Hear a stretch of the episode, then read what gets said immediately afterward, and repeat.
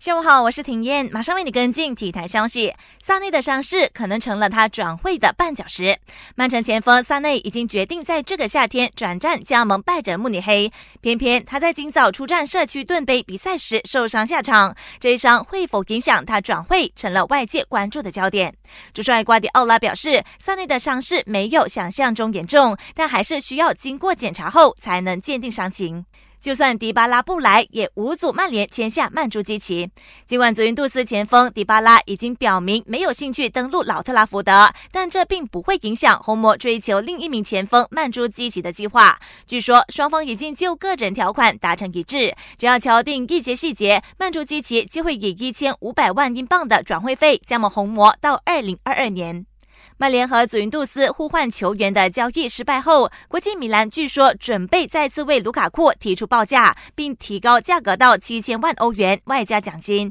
希望趁着这几天英超转会窗口关闭前买下卢卡库。